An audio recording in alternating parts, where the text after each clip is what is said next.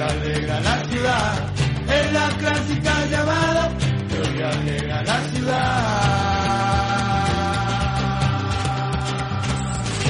Bien, estamos en entrevista nuevamente en esto de poder ir conociendo y dando a conocer algunas de las actividades del municipio de Villa de las Rosas con Leonardo Polar, quien es director de un área nueva que se está generando o que se generó en, en, todo lo que es el eje de la municipalidad, eh, de parques y jardines, ¿no? Y un poco la, la idea era charlar al respecto de, de qué va la dirección, cuáles son los, los, los planteos, ¿no? Los objetivos que se plantea usted como director de esto y también en líneas más generales eh, cómo ve las rosas en general, ¿no? Desde, su punto de vista y desde los objetivos que estás planteando. Así que antes que nada, en principio, muchas gracias y buenos días, tardes o noches, depende en qué momento nos estén escuchando. ¿Cómo está Leonardo? Bueno, muy bien, buenos días a todos. Eh, bueno, soy Leonardo Poliar, estoy nuevito a cargo del área nueva de Parques y Jardines. Se trata de la continuidad que viene haciendo el municipio de Villa Las Rosas y profundizar eh, con más recursos y más dedicación humana a este tema. La tradición de las rosas es mantener los espacios verdes bonitos es, es desde siempre. Sí. Es un trabajo arduo en cuanto a, a la dedicación que, que, hay que esmerarse para que esté eh, con la sanidad adecuada y que las plantas respondan la performance que, que su genética lo, lo, impone, ¿no? Y lo que uno busca. Sí, un, un, director de parques y jardines puntualmente a qué se dedica? Es planeamiento, es primero cuidar lo que tenemos. Eh, ese es el primer lugar. Cuidar todo el capital que tenemos en los espacios públicos verdes, plazas, parques y, y, todo lo que se va desarrollando en ese aspecto. En eso, el esmero hay que hacer hincapié en conservar su sanidad. Hoy por hoy, eh, eh, la sanidad vegetal está teniendo algunos contratiempos. ¿De qué se trata eso?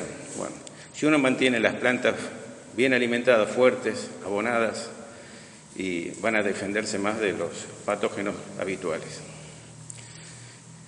Entonces, en ese sentido, va a haber el esmero de mejorar la fertilidad y el cuidado y el riego mismo para lograr esos objetivos, ¿no? Sí. Que las plantas expresen su potencial y el objetivo de embellecer y, y salubridad mental para lo que la disfrutamos. Claro.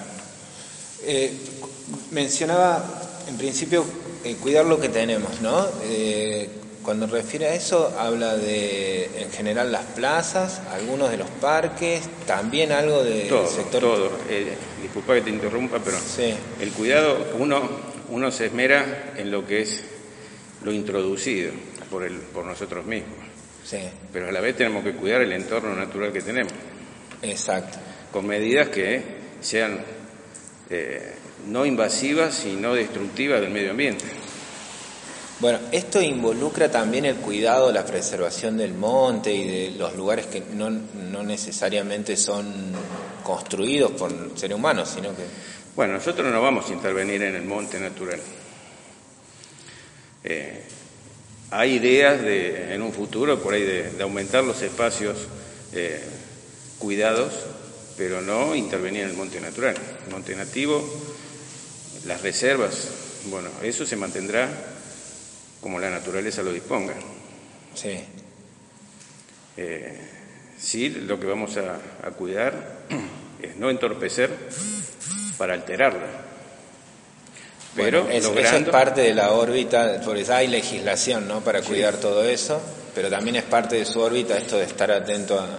Sí, siempre, siempre. Por eso por ahí los que me conocen saben que uno viene eh, diciendo algunas cosas que se va observando en el medio ambiente, modificaciones, alteraciones que a veces no son propias de esta zona, pero son introducidas.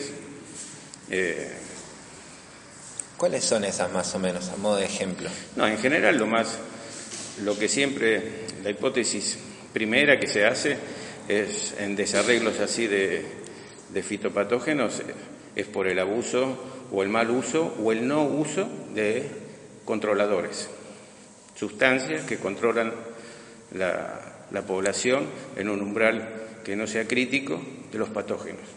Claro. Las sustancias pueden ser diversas, eh, siempre, siempre dentro del marco de lo que es permitido y de lo estudiado que se puede utilizar. Pero nosotros vamos a hacer hincapié en mejorar la nutrición de, de las plantas. Eh, y esa es la base para que se, autodefiendan. Una planta sana, fuerte, va a poder sobrellevar el ataque de algunas plagas comunes y, otras que no están en estudio, pero que, existen. Entonces, vamos a hacer hincapié en eso.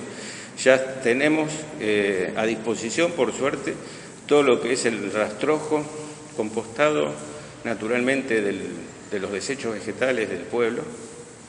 Ese es un recurso que ya lo fuimos a, evaluar. Tenemos para este año empezar a sacar compost que se vino haciendo solo, naturalmente, de la acumulación de los desechos vegetales del pueblo. Hay que ir, eh, extraerlo, acondicionarlo medianamente para empezar a, abonar las plantas, principalmente si se van a traer plantas nuevas que ya tengan una base eh, cómoda y buena para empezar a crecer con más vigor. ¿Ese procedimiento del compost dónde se hace?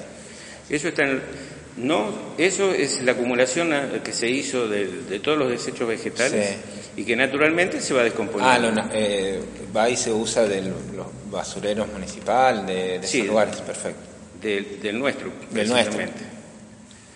Ahí hubo una acumulación, esa acumulación eh, se fue descomponiendo y buscando, eh, hay lugares... Hay recursos. Sí, hay que separar lo más joven, lo que todavía no está descompuesto y, buscar lo que ya está en condiciones de incorporarlo a, los canteros o, o, usarlos en la plantación de las nuevas rosas. Claro.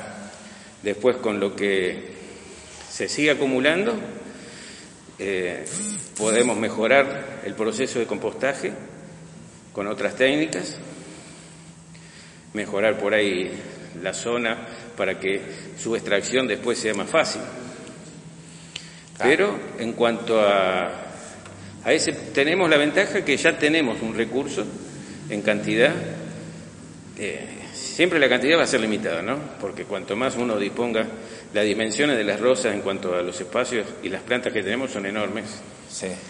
Y eso es un recurso que se usa en abundancia para tener, lograr un objetivo claro en, sanidad, mm. en la alimentación de, las plantas. De las plantas. Bueno, de todas maneras está previsto ir mejorando el tema de los desechos vegetales y su descomposición. A la par, estamos acumulando hojas en esta época para hacer un compostado aparte más rápido, con abonos también de, animales. Claro, todo ese recurso se puede... En otro lugar, que es acá cerquita de donde está el corralón de materiales, ya hay un, lugarcito donde se están acumulando hojas y eh, distintos eh, desechos de animales. Precisamente es una, una cama de cabra. Ah, y bueno, y después tendremos que seguir buscando por ahí camas de, establos. Todos esos materiales para descomponer, compostar, que se usan habitualmente, los vamos a, conseguir. Excelente, excelente. Bueno, para cerrar, usted decía, Leonardo, hace un ratito esto de, bueno, los que me conocen de antes saben que yo decía algunas cosas y bueno, son las razones por las cuales también ocupa, me imagino, este rol. ¿Qué es lo que ha ido cambiando en los últimos años? ¿Qué eran las cosas que usted no, Uno siempre, siempre en la historia, el cultivador, el productor se ha enfrentado a patógenos que van desarrollando resistencia. Las resistencias... Como el virus este que tenemos. Sí, bueno, este es un caso que realmente en este momento la gente eh, puede entender más de lo que estoy hablando, la evolución de, los distintos agentes patógenos, ya tanto sea un virus, una bacteria, un hongo un ácaro, o el mundo de los ácaros, porque no es un solo ácaro. En eso estábamos medio flojos, la conciencia de toda la población en cuanto a los que miran los jardines, que no existen solamente las aranuelas rojas. Está en el mundo de los microácaros, que existieron siempre. Que están medio descontrolados, sí. Eh, sería tarea de investigación por entes que, que están en ese tema de precisar por qué ese, descontrol, claro, ese descontrol viene de acciones que nosotros mismos hacemos o se puede controlar. hay, hay, muchas hipótesis, de eso podemos hacer muchas hipótesis. Realmente no tenemos las herramientas para, para aseverar una cosa u otra. Sí. Lo cierto es que pasa está. y que no, no hay razones para no hay formas de evitarlo en el accionar de uno. No, bueno, sí. Eh, el manejo de lo que yo vengo observando es mantener bien nutridas las plantas, que es una práctica habitual de toda la gente que realmente es práctica y conoce lo que es por ahí el trabajo de la huerta de los jardines. Si uno mantiene bien sanas las plantas abonadas, eh, es como que la planta le gana a la población de ácaros en crecimiento. Después, en detalle, veremos que puede haber razas que no están identificadas, habría tendríamos que tener más conocimiento, no, eso ya escapa a nuestras posibilidades, ¿no? Acá tendremos que, acá tendría que haber más estudio eh, científico para determinar cuántas razas de, de microácaros hay. La complicación es que estos ácaros no se ven a simple vista. Entonces pasan desapercibidos. Y, aparecen eh, los inconvenientes cuando están en una población muy alta. También el clima influye. Los periodos de seca prolongado nos hacen, hacen bajar la, fortaleza de, los vegetales y ahí aprovechan los ácaros a establecerse. ¿Y qué, qué problemáticas traen así que podamos ver, visualizarnos? En general, bastante se subestima el poder de, de la agresión de, estos, de esta plaga, pero a simple vista se ve disminución del crecimiento, de un individuo vegetal, atrofia en algunas partes de, sus hojas o del tallo. Hay otras eh, modificaciones ya que intervienen en el metabolismo vegetal, por eso el enanismo, la atrofia. La atrofia a veces es producida mecánicamente por, porque los ácaros mastican y, chupan el, el, contenido celular y ahí es la atrofia pero también eh, deben em, cambiar el metabolismo hormonal propio del vegetal. Y eso se ve porque a veces la floración, eh, el periodo de floración se alarga, se acorta, se modifica en el tiempo. Y su ritmo de crecimiento también. Claro. Eso se ve. Bueno, todo ese trabajo va a ser su trabajo. Bueno, este es un detalle eh, de, todo lo, de todo lo habitual.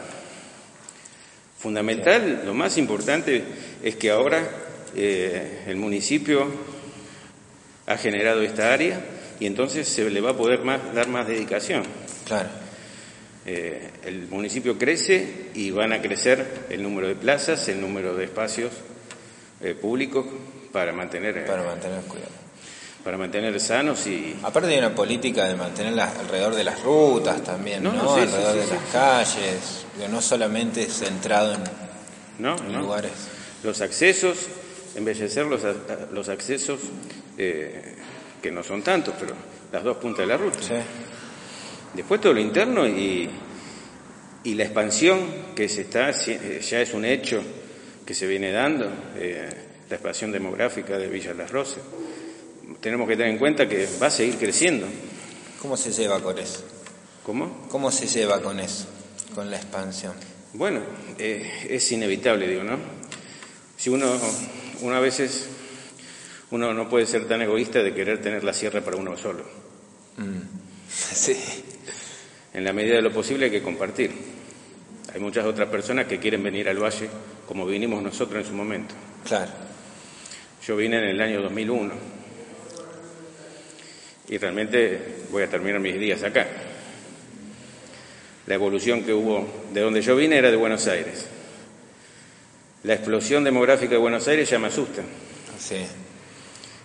Y, acá todavía está controlada.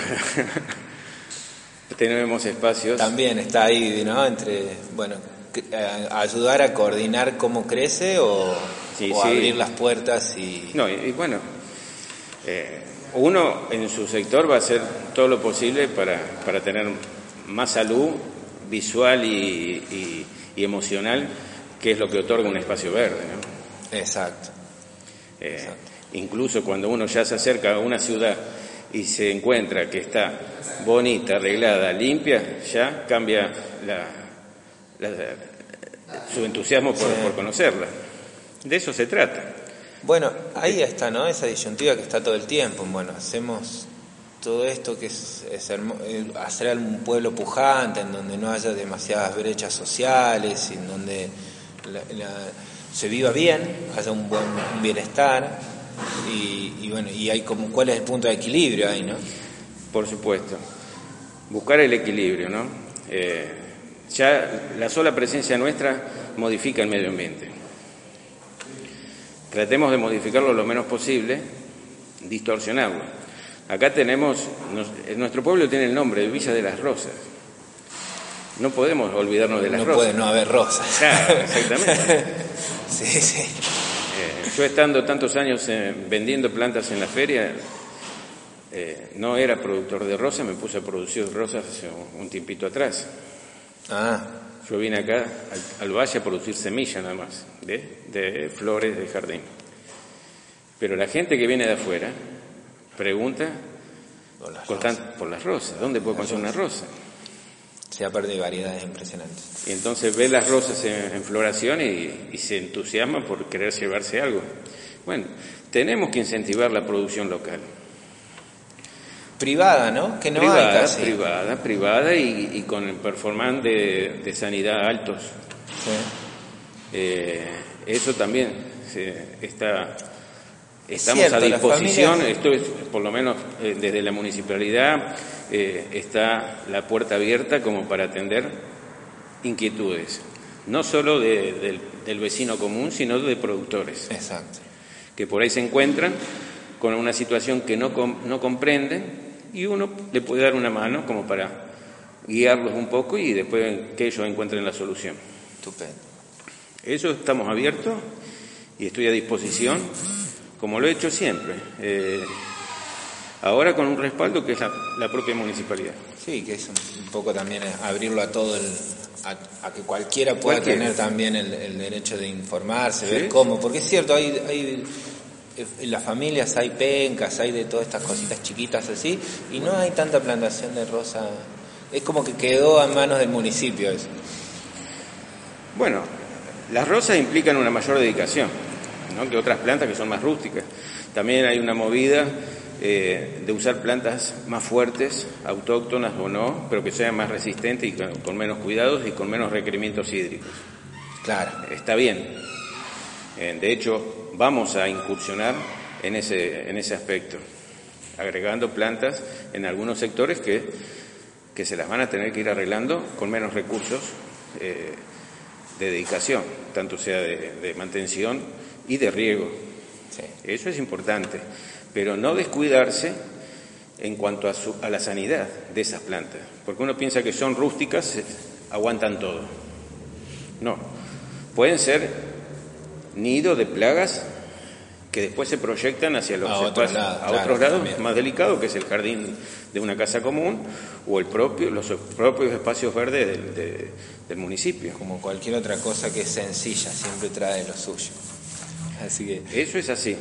Bueno. Eh, muy agradecido, muy agradecido. Seguramente le vamos a ir después preguntándole o encontrándolo para, que nos tire puntas y, pautas del cuidado concreto de las plantas, ¿no? Y que nos, puede ser re útil y no solo a nosotros, sino a quienes nos escuchan y ver, aprender cómo, cómo se hace todo esto durante las próximas charlas. Siempre el que está con la naturaleza aprende día a día. Mm. Las modificaciones que, sufren los microorganismos, las plantas, las adaptaciones, las variedades nuevas, uno tiene que estar atento a todo eso. Son todas herramientas en cuanto a las variedades para adaptarse a un comportamiento distinto de, alguna plaga. Eso es el manejo integrado de plagas.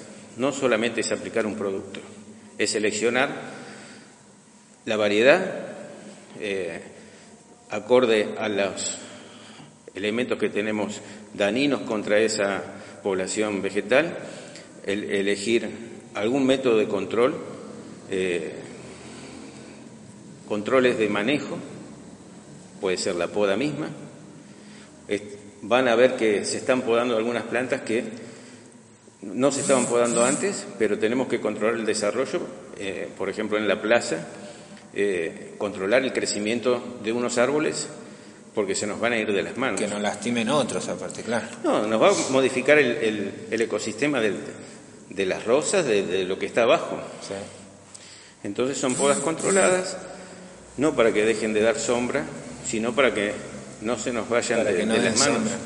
Y después ponen, en riesgo el propio árbol porque un, desbalance en su, en su, punto de gravedad y se va a caer a la, a la larga. Crecen inclinados. Bueno, eso con la poda se puede ir corrigiendo. La estabilidad mecánica y la sanidad. Un gusto, la verdad. Muchas gracias. Eh, muchas gracias por, la charla. No, el gusto es mío y abierto a cualquier inquietud del, vecino, tanto sea vecino común o productor, para que charlemos y, y, si hay alguna inquietud, vemos si la podemos solucionar. Excelente, excelente. Muchas gracias, Leonardo. Bueno, un gusto.